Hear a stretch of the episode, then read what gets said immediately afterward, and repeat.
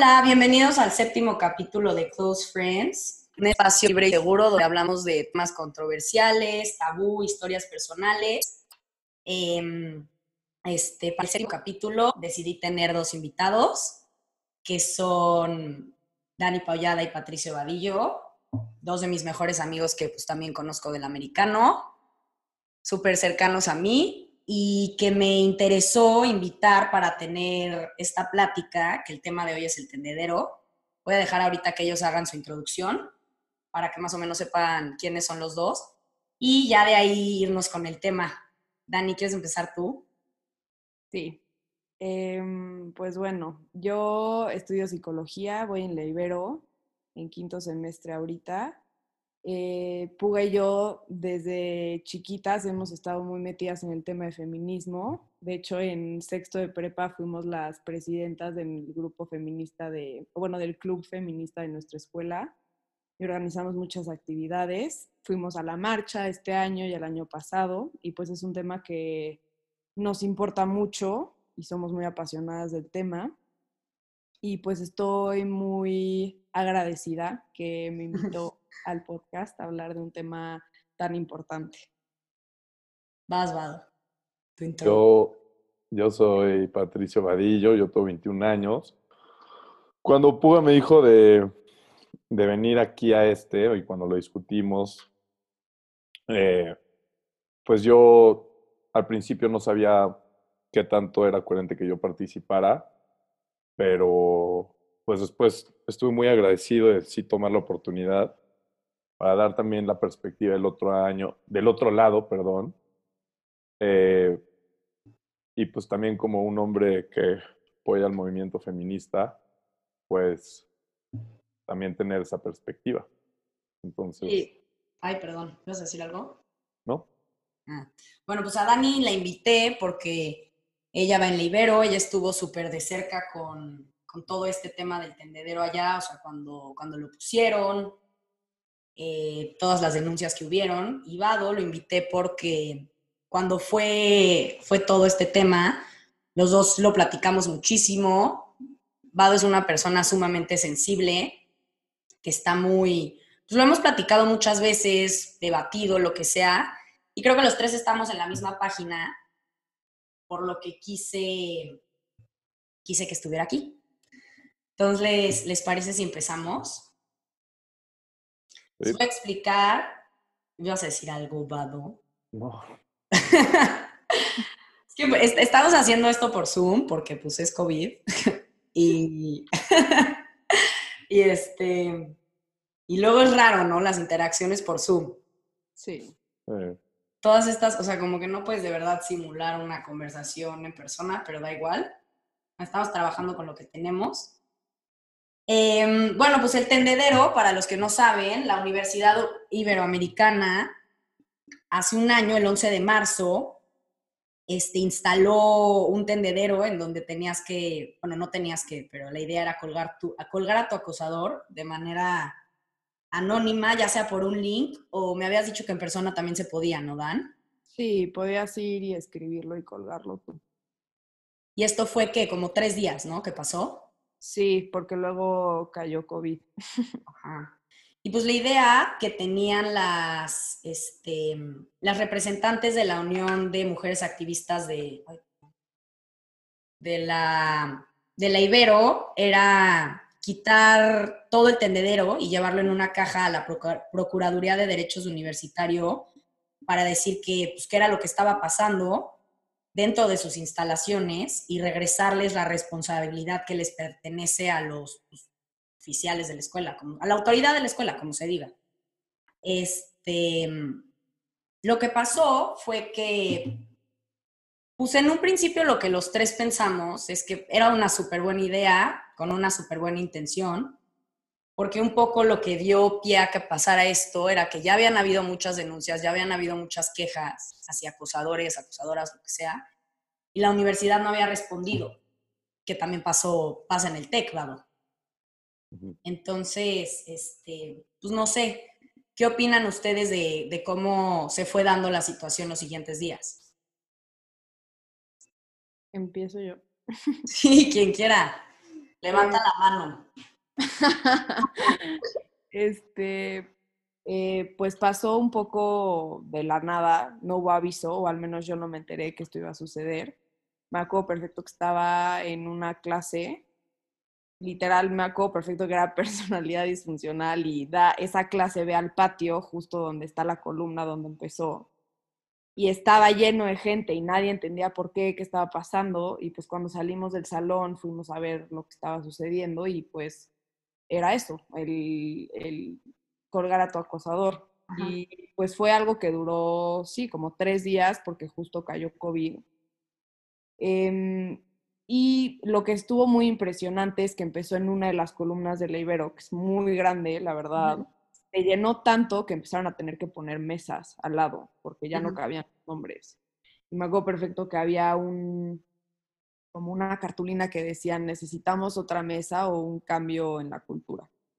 Y pues la verdad es que sí fueron tres días de, muchísima tensión en la Ibero, la gente estaba muy enojada, la gente estaba también muy nerviosa, como de que el su nombre apareciera, como que había gente que se acercaba, gente que no se quería acercar, gente que la verdad mentaba madres.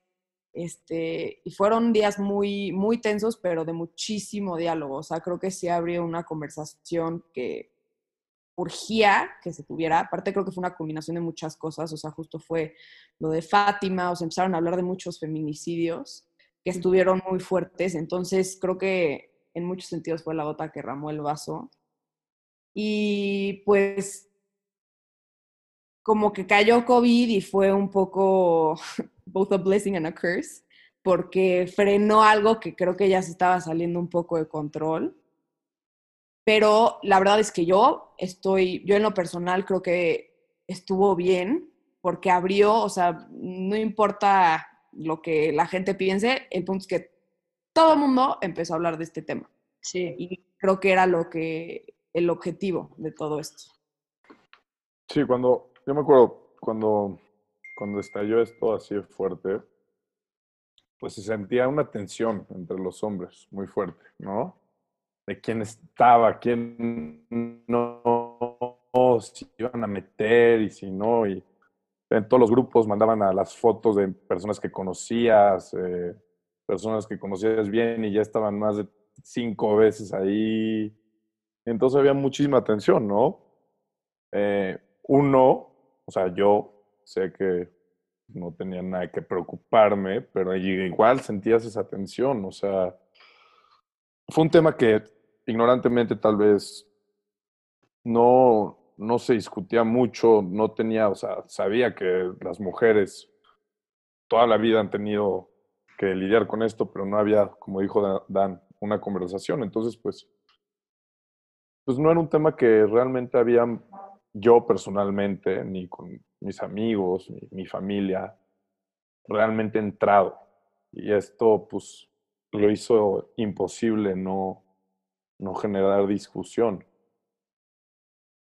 Sí, sí, sí. Aparte, bueno, lo que estás diciendo ahorita creo que es, o sea, quiero hacer ahorita un paréntesis. Hubieron alrededor de nos, bueno, las, las mujeres de representantes de la Unión de Mujeres Activistas, UMA, vamos a decir UMA, porque no me voy a acordar de eso, eh, calculó que habían 900 denuncias y que de, que de los casos habían varias repeticiones, pero menos de 15. Entonces, pues sí, nosotras, bueno, nosotros, nosotros, vimos varias veces pues el nombre de personas que conocíamos, con historia o sin, que es al segundo, al, al siguiente punto al que quiero entrar, que lo que yo, en un principio a mí también, pues como que sí me choqueó un poco, Obviamente lo vi, lo vi súper bien todo y no pretendo, ni ninguno de nosotros tres pretende revictimizar la situación de estas personas que colgaron a, su acosador, pero sí fue como, como muy impresionante, ¿no? O sea, yo me había enterado que esto estaba pasando en la, en la UNAM, estaban colgando a muchos profesores, y ya después pasó el Ibero, y pues un profesor lo sientes como un poquitito más lejano, pero ya en la Ibero veías mil nombres que conocías y sí decías, no, pues qué onda, vi a esta persona en el fin, ya sabes. o esta persona fue conmigo toda la vida a la escuela. Y, y fue cuando también empezamos a hablar tú y yo, Dan, que, que habían de repente nada más nombres. O sea, Chuchito Pérez y ya. Y creo que la idea un poco debió haber sido que Chuchito Pérez viera su nombre y supiera lo que hubiera hecho. ¿No creen? Sí, totalmente. Eso también es un argumento, o sea, aparte del tendero libero, por ejemplo, ahorita recientemente, que pues fue el aniversario de un año, también salió entre mis amigos, también empezamos a hablar de salió un tendedor de como virtual de la UP, ¿no? Entonces en Instagram ponían todos y eh, igual pasó mucho eso, de que solo era un nombre. Entonces, pues, pues sí, entre nosotros hubo un poco de crítica de qué tan válido es eso. ¿no? Sí. No, y estoy completamente. Ay, perdón, Dan. No, vas, vas. No, dilo, dilo. No, que justo sí, o sea, lo comentamos y es muy fuerte, o sea, las historias que hubieron y yo que sí me paré a leer varias, claramente habían unas, no, no quiero comparar nunca el dolor ni el, o sea, el sufrimiento que sintieron estas mujeres al ser acosadas, violadas, sí, porque todo es válido. Porque todo es válido. Sin embargo, creo que justamente es importante entender más con las microagresiones. Uh -huh. Eso fue una microagresión. O sea, tal vez tú en el momento no lo, no lo fichaste como que estabas agrediendo a una mujer y sí lo estabas haciendo. Uh -huh. Entonces, yo lo que te diría de eso, lo, o mi opinión del tema es que honestamente, y yo, uno de mis mejores amigos estaba en esa pared, y te puedo decir que todos los nombres que yo vi, que yo conocía, tienen razón por estar ahí. No estoy diciendo que sean las peores personas y que deberían de ser cancelados, tema que ahorita, que ahorita vamos a abordar. Pero, pero sí, o sea, sí entiendo por qué estaban ahí. Entonces, sí. a mí lo que me daba coraje es que para mí sí era necesario que la historia estuviera al lado del nombre para que los que lo, o sea, los del nombre pudieran leer lo que hicieron, entender, concientizarse, de ahí educarse y no volver a repetir ese comportamiento. Si no, tú ves tu nombre al lado de un profesor que sí violó a una chava y pues te enojas, o sea, sí te enojas que estés al lado de alguien así, ¿me entiendes? Entonces, sí creo que eso fue muy necesario, o sea, sí faltó y creo que mucha gente se sintió muy atacada porque pues al poner solo el nombre dejas muchísimo espacio para la interpretación, muchísimo. Sí, totalmente, totalmente. Y pues te pones a, a, pensar en el resto de tu vida de puta, ¿qué hice? Y muchos casos, obviamente no todos, bueno, ni siquiera voy a decir muchos, varios casos yo creo que eran situaciones que, esto entendí, y una vez leí un artículo, no me acuerdo dónde, de por qué el catcalling, ¿cómo se diría catcalling en español? Como piropos. Ajá, ¿por qué los piropos en la calle? Uh -huh. Porque los hombres verdaderamente creen que eso a veces le gusta a las mujeres, ¿sabes? O sea, que sí les gusten que te chiflen o que te digan, ay, lo que quieras. Entonces, sí es este tema de, de construir, no solo a los hombres, también a las mujeres, de construirnos todos y abrir este diálogo de, de lo que es consensual, lo que se vale, lo que es que te digan que no y que de verdad sea un no, porque nadie se está haciendo la difícil, o sea, te estoy diciendo que no porque no quiero. ¿Saben a lo que me refiero? Sí. Claro. Pero aquí también, por eso el tweet, Puga, el, el tweet uh -huh. que, que, me dijiste que leyeras. Ah, sí, eh, lo voy a leer ahorita, justo. Sí, sí, porque creo que también tiene mucho que ver con esto y... Sí. Sí, vamos a leer ahorita un tweet. Si esta persona está escuchando este podcast, espero, espero que recapacite. Aprendan a usar la pared. Creo que hay bastantes nombres que no deberían estar. Abuso no es que te robaron un beso por andar de coqueta. Los casos serios espero que sean escuchados, pero no pongas el nombre del fuckboy que se intentó dar contigo cuando sí le dabas la mano para caminar a la barra. Ok, entiendo que robar un beso, porque existe un violentómetro que podemos poner en Instagram, de hecho. Sí. Pero entiendo que un beso no tiene la misma gravedad que una violación, tal vez, pero es grave. O sea, robar un beso cuando te han dicho repetidas veces que no, el body language te explica, o sea, hay veces que ni siquiera te, neces te, necesitan decir que no. O sea, sí es claro que el no ahí está, está muy borracha la persona, lo que sea, no robas un beso y ya. Bueno, y cuando tú me dijiste, cuando me dijeron que leía este tweet, yo la verdad no, no sé ni quién es la persona, yo no había leído el tweet. Eh, me dijeron que también era importante leer todas como las respuestas, ¿no? ¿Cuál quieres leer? A ver, no voy a decir ningún nombre, ¿eh? a ver. No, es que no es, no sé si ni una en específico o, si ustedes tengan una respuesta en específico que quieran leer. O sea, en general yo vi que todas las respuestas eran de, de lo mismo, que criticaban a esta persona por ese tweet.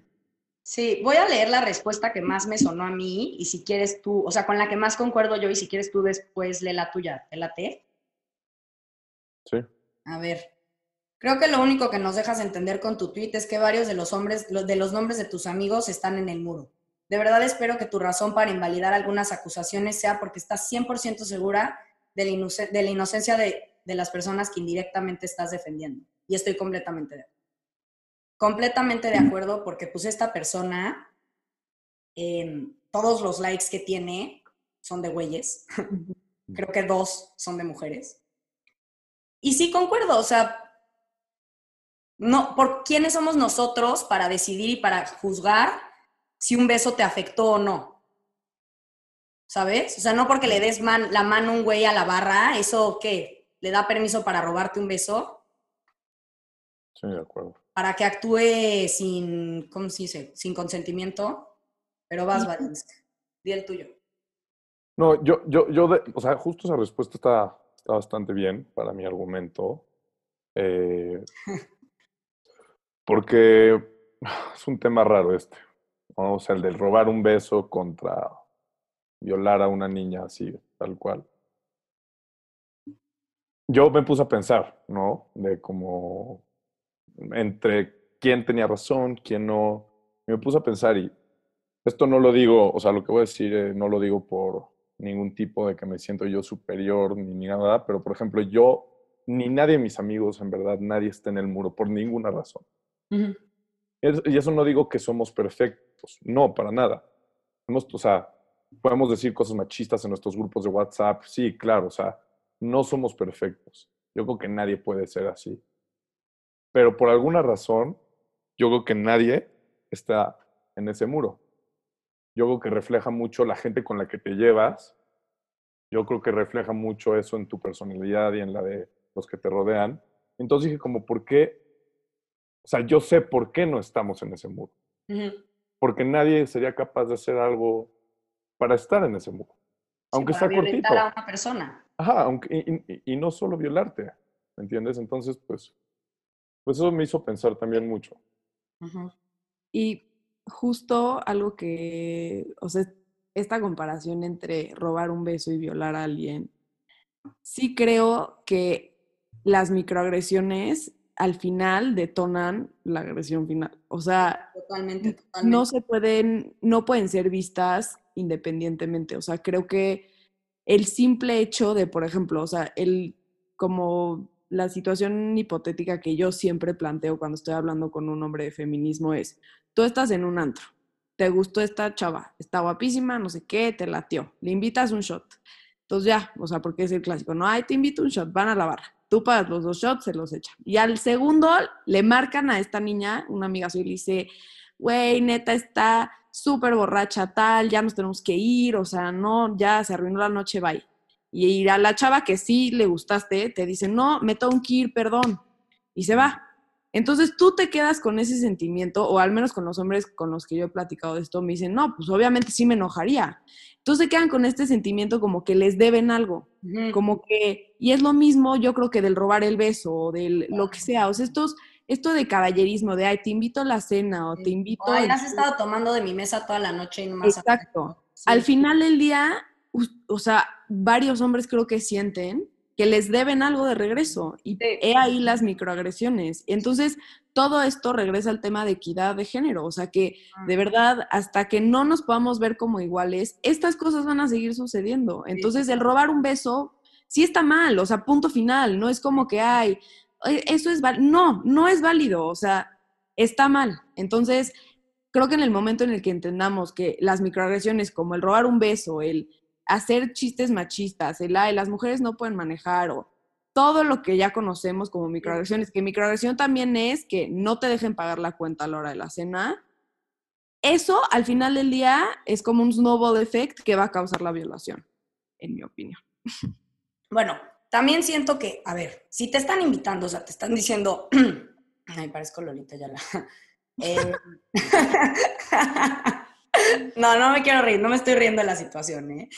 Pero también, o sea, no quiero entrar en el tema de pagar porque me ha costado un poco de trabajo entender que pues también se vale que te inviten si tú quieres invitar, ok, eso sí, pero sí la, el, dan lo que siempre hemos hablado, ¿por qué las mujeres no pagan por entrar a los antros? Porque son objetos de consumo. O sea, ¿por qué por cada güey que entran tienen que, que entrar cuatro mujeres? ¿Saben a lo que me refiero? Sí. Pero bueno, no me quiero clavar mucho en esto, quiero seguir con lo del tendedero. Lo que sentimos los tres fue que se salió un poco de control, porque bueno, pues primero por lo que ya dijimos de esto, que nada más salía un hombre, de repente también porque nos empezamos a enterar de que habían algunos casos falsos, ¿no? Sí. O sea, nos ente bueno, yo por lo menos me enteré de como tres o cuatro que algunos niños por chistositos consiguieron el link y mandaron el nombre de un amigo suyo, que también fue una jalada porque pues obviamente le quita toda credibilidad al, al asunto, al movimiento, lo que sea, pero pues estas niñas de UMA, UMA, sin saber que era una broma, empezaron a colgar estas acusaciones. Tú de repente leías que tu primo había violado a una niña o lo que tú quieras y era falso. Un amigo chistoso suyo o un güey o quien tú quieras. También se escucha mucho el tema de que, ay, pues, yo esto lo he escuchado mil veces, como, ay, pues hay muchísimas niñas que lo hacen porque un güey no las peló o porque un güey las rechazó y la chingada. Y es donde quiero sacar esta cifra que sacamos de BBC, que en los últimos 20 años, solo del 2 al 10% de las acusaciones que hacen son falsas. Osvaldo y yo ahorita que no sabemos sacar porcentajes, sacamos un porcentaje que de las 900 acusaciones, solo 54 eran falsas, give or take. Chance hasta menos o más. Entonces tampoco es como que vamos a decir que, ay no, pues por muchísimas eran por despecho o por lo que tú quieras, porque no es el caso, no vamos a entrar en eso. La, las acusaciones falsas son súper raras, nadie se va a tomar el tiempo de poner una denuncia falsa, porque es muy doloroso, o sea, es sumamente doloroso este, contar lo que te pasó. O sea, el video que vimos, obviamente, bueno, Sí. si no lo han visto, espero que todos los que están escuchando este video lo vean. El video de Daniela Berriel, que hace un año, el 14 de marzo, fue violada en Acapulco. Este, el güey que la violó ya, ya lo agarraron, pero el otro sigue fugado. Y ella tardó un año en cortar su historia públicamente. O sea, supongo que sus amigos y familiares lo sabían, porque lo dice. Pero un año, un año tardó en sacar ese video y subirlo a Instagram por el tema de no querer ser tachada como una niña violada. Y ella habla de la culpa que sentía con sus papás, con sus, o sea, en general. O sea, imagínate lo fuerte, como por qué te inventarías algo así. ¿Saben a lo que me refiero? Justo, sí. No, sí, yo cuando vi ese video, la verdad es que sí, estuvo muy fuerte. No. Eh, ¿Qué iba a decir? Ah, sí, bueno, nomás regresando a lo que, lo, no, bueno, o sea, lo que dijiste de eso de que unos güeyes hicieron bromas, o sea, también te regreso un poquito a mi punto, ¿con qué tipo de gente te estás llevando? ¿No? O sea, Sí, que sí, pongan amigos tuyos en tu nombre en el, en el tendedero y tacharte violación de broma, pues. eh, sí. Pero, pues bueno, esto fue lo que yo sentí que fue lo que se salió de control, que pues... pero es que ¿qué? yo ahí sí tengo como, por ejemplo, yo repito, yo no te, o sea, yo no voy a salir en el tendedor o no salir, no, yo no, o sea, pero por ejemplo, si alguien muy pedo le robó el beso a una niña en un antro, eh, alguien que no es mala persona, yo, yo a veces soy muy extremista, la verdad, y, y, y, cuando digo como, no sé, un güey que es racista o un por los güeyes que vienen el muro, es como, ah, no, que chinguen a su madre, soy imbéciles, que se mueran a la verga y que se den al infierno, ¿no? O sea, yo puedo llegar a ser súper extremista con eso. Pero entonces, a ver, si, me, si doy un pasito para atrás, digo como, a ver, imagínate que el nombre de un güey que estaba muy pedo y se le fue y dio, robó un beso, que no digo que está bien, ya entendí que micro, ¿cómo se dice? Microagresión. Está, está fatal también. No le estoy diciendo que está bien, pero imagínate que sale el nombre de ese güey al lado del nombre de este otro güey. Que violó así de descaradamente a una niña dormida. Yo creo que en eso lo pone, o sea. Sí. Yo, si alguna vez, o sea, Dani, tú dijiste que un microagres, ser, o sea, un, un acto microagresivo puede ser el snowball a un acto de violación. Y yo no digo que no sea así, yo seguramente sí, seguramente sí, pero me entiendes como alguien puede estar muy pedo, se le va la mano, le roba un beso y después estar al lado de este verdadero hijo de puta que debería estar en la cárcel. no, claro. Y justamente creo que ese fue el problema. O sea, para mí el tendedero debió de haber sido, porque a ver, primero que nada, creo que habían muchas mujeres que sí estaban resentidas y con, no, no lo digo como sin justificación, o sea, justificado, pero a ver, el resentimiento es algo horrible que al final del día te consume.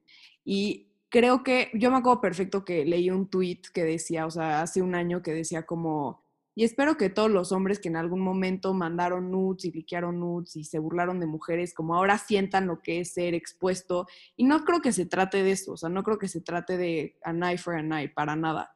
Pero sí creo que no, no debemos de, como, ¿cómo se dice? O sea, de proteger a estas personas, de, de no contar la historia. ¿Me entiendes? O sea, no, no hay necesidad, o sea, literal no debemos de proteger a estas personas, punto final. Entonces, no es un tema de, creo que yo lo, que yo hablé mucho con mi familia especialmente fue que estaban muy enojados, que era como un linchamiento social, y que el linchamiento social puede llegar a salirse de control. Y 100%, y no debió de haber sido un linchamiento social, más bien yo creo que era responsabilizar, ¿sabes? Y hold people accountable de sus acciones y justo que haya cierta justicia de lo que estas personas hicieron. Entonces, obviamente, por ejemplo, yo no sé si ustedes saben, pero todos los, casi todos los profesores que salieron, o bueno, que colgaron, eran de, del Departamento de Derecho.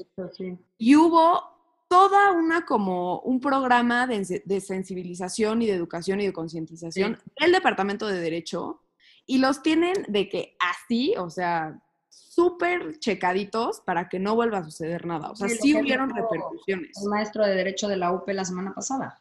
Exacto. Entonces, puerco de mierda. justo es esto de como hold people accountable de sus acciones y concientizar y educar. no nada más de linchar y de ay. Cancelar, que era lo que estamos diciendo.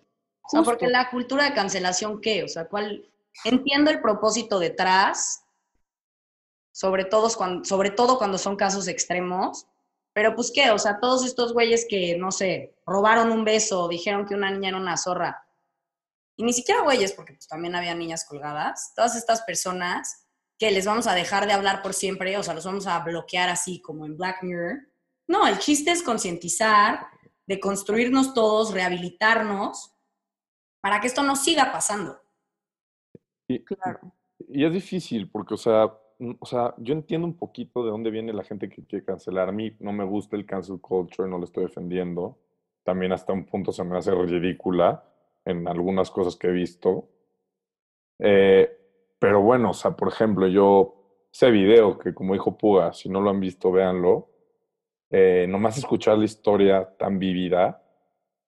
O sea, y como ella dice que perdona a estos tipos al final del video.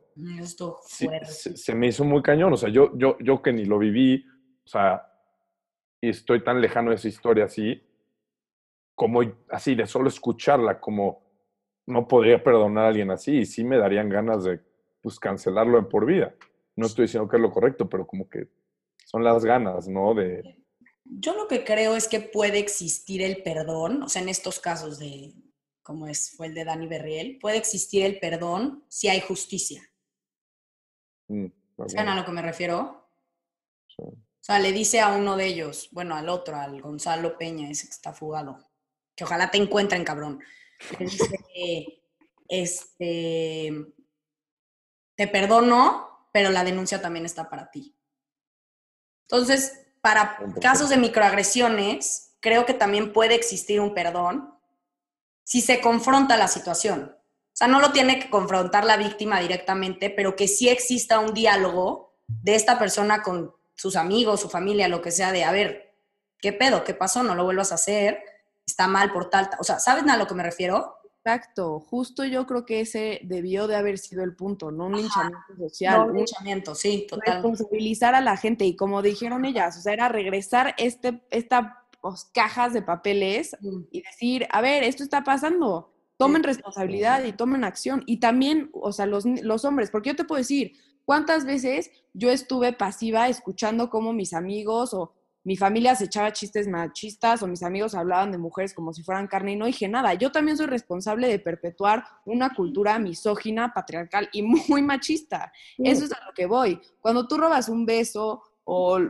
los casos menores o del violentómetro, violento, ¿qué? Violentómetro.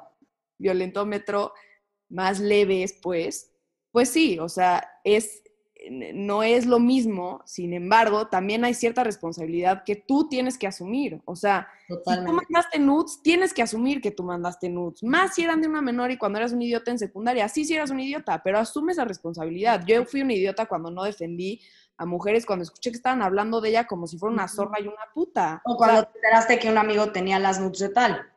Claro, claro, todo eso sí tiene que haber cierta, o sea, y más ahora que se abrió tanto el diálogo, que se mueren 10 mujeres al día para poder mm, como move on de, de, esta cifra tan asquerosa y poder verdaderamente lograr un cambio, se tiene que hablar de todo esto y la gente se tiene que responsabilizar. Todo, hasta los de las microagresiones. Entonces, Sí. todos los que estaban ahí tienen que, tienen que responsabilizarse de por qué están ahí. Sí. Y, y pero por eso, por eso, o sea, por eso yo a mí sí me gustó esto que, cómo explotó hasta un grado, yo me gustó porque, repito, yo no soy ningún santo, o sea, si ves mi celular de hace años o no sé, seguramente vas a encontrar cosas que he dicho machistas, o sea, obvio, obvio he dicho, o sea, y antes sin saberlo. Sobre todo por ¿me la entiendes? cultura en la que vivimos. O sea, es un país machista, hasta a veces en ocasiones misógino. Y, y po- podría dar la excusa de cier- yo, o sea, yo he crecido con mujeres muy poderosas y, o sea, increíbles en mi vida. Y aún así, o sea, no puede ser perfecto. Y más cuando estás creciendo también, ¿no? ¿no? Entonces, al menos esto pega fuerte y, y estalló tan duro que, que yo ya soy mucho más consciente. Sí. eh, ¿no? En- Entonces, yo, y espero que mis amigos y todos ya seamos más conscientes. Entonces, por eso a mí sí me gustó todo lo, lo que pasó. Sí, sí, sí. Sí, a mí también. Este, y creo que la verdad es que, como les digo, es una buena idea. La intención detrás de ella es, pues también, o sea, pero sí tiene que haber algún tipo de regulación. Fue como lo que pasó la semana pasada en el americano, que se hizo esta lista de pues, acosadores de todo tipo, pero también a ver quién está controlando esta lista. Estas niñas, en su mayoría, son menores de edad. Las que moderan todo el tema de PHFEM, que es el club en el que estamos, Dani y yo, pues algunas yo no creo que tengan 18 ya. Entonces, esta lista, esta lista de acosadores se filtra, la ven todos los niños, pero solo ven sus nombres, pues obviamente se sacan de pedo. O sea, se sacan de pedo porque uno, no saben qué hicieron. No saben qué hicieron y no saben ni siquiera si lo que hicieron, o sea, en qué contexto fue, ¿saben a lo que me refiero? O sea, Claro. tiene que existir esta explicación de qué fue lo que pasó. Bueno, lo que yo siento es que esa, esa lista no se debió haber filtrado. Em, las personas a cargo de, de hacer esta junta con, con- con todas las niñas y todo, pues obviamente, les digo, la intención fue buena, pero esa lista se debió haber quedado en sus manos. Ninguna otra niña debió haberla visto, más que ellas. Y la debieron haber entregado directamente a la administración, dirección, para que de ahí ellos vieran qué se hacía, porque pues, son las autoridades de la escuela, es su jurisdicción o como se diga. y pues de ahí ver qué onda. Que es yo creo que pues lo que acabó pasando con el tendedero, que por el mismo tema del COVID no se pudo entregar, no se pudo actuar porque pues ahora todos llevamos un año en Zoom University y fue, fue un desmadre. Pero la Ibero sí ha hecho bastante, o sea, lo que te conté del Departamento de Derecho. Sí, sí, sí. Ha dado cursos de este, sensibilización. Sí, sí, es así. Sí, ¿no? Sí, sí, sí, creo que sí. Em, o sea, la verdad, yo estoy muy orgullosa de ir en la Ibero, porque sí se han puesto las pilas. Mandan comunicados, los profesores que la riegan en ese momento tienen repercusiones. Este, hay, algunos casos de nombres en el tendedero que no han hecho nada, la verdad, y eso sí, no sé cómo ha, o sea, qué procede como legalmente, sin embargo, de lo que han podido hacer, lo han hecho, y yo pues sí me siento muy orgullosa de todo lo que hicieron, de que permitieron, justo iban a decir en el artículo que leímos que las de la UAM, ¿sí? UMA. UMA, este, llegaron, las llamaron en rectoría y pensaron que las iban a regañar y justo no, o sea, fue como, como van. una buena respuesta. Exacto, entonces creo que sí tuvo sus lados negativos, claramente fue un tema muy controversial, pero yo me quedo con el hecho de que abrió la conversación. Y ahora todo el mundo está hablando de este tema y no se nos va a olvidar. Sí, que ya no, un año y seguimos hablando de esto. no, y hay que seguirlo comentando, seguir concientizando, seguir, o sea, ¿saben? Sí. Porque luego a la gente sí se le olvida. Sí, sí, sí. Y pues nada más quería decir que al principio Puga y yo pensamos en hacer este podcast ella y yo y luego fue como no, o sea, necesitamos una perspectiva masculina de un hombre y pues, Vado, gracias por ver. O sea, tú vas a decir todo esto, Puga, pero yo estoy como muy... No, dilo, dilo, dilo. porque muchos niños no querían hablar por, por, justo esto, por miedo de que digas algo malo y ya te luchen, entonces ya es algo como el asshole. Y no, la neta, te rifaste y qué bueno que tengas literal, o sea, la fortaleza de ser vulnerable y hablar de estos temas. Y creo que por gente como tú estoy como muy, es, como tengo mucha esperanza. De que van a mejorar. Y la verdad es que sí, o sea, yo algo que quisiera decir es que los animo mucho como hombres que de verdad abran el diálogo, que platiquen de todo esto, de lo que les molesta, de lo que, que se confronten.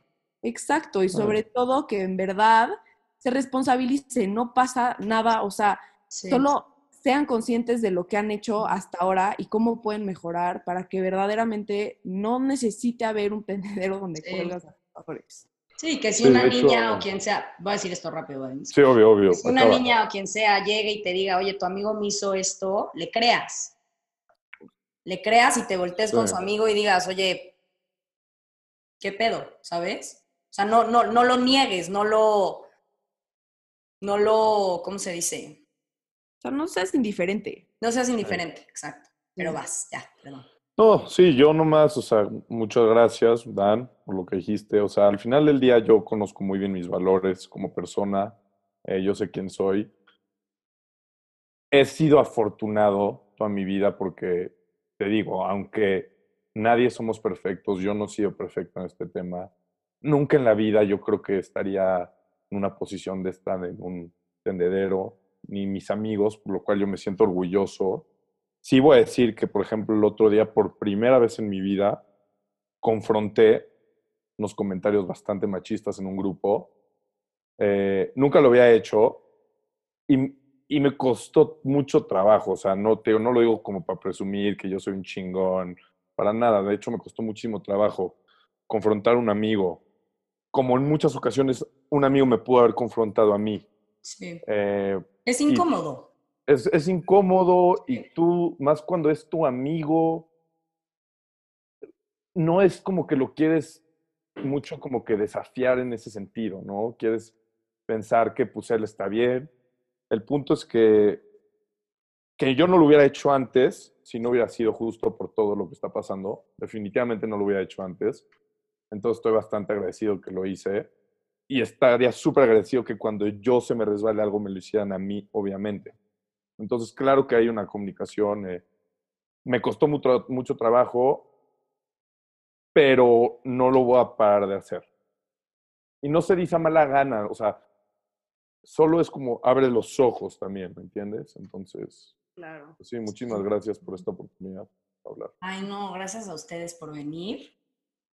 Em, gracias por abrirse este diálogo.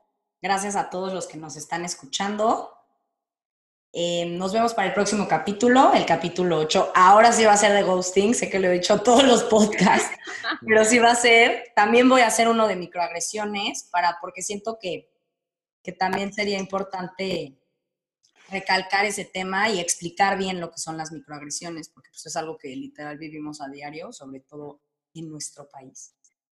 Y bueno, gracias. Muchísimas gracias.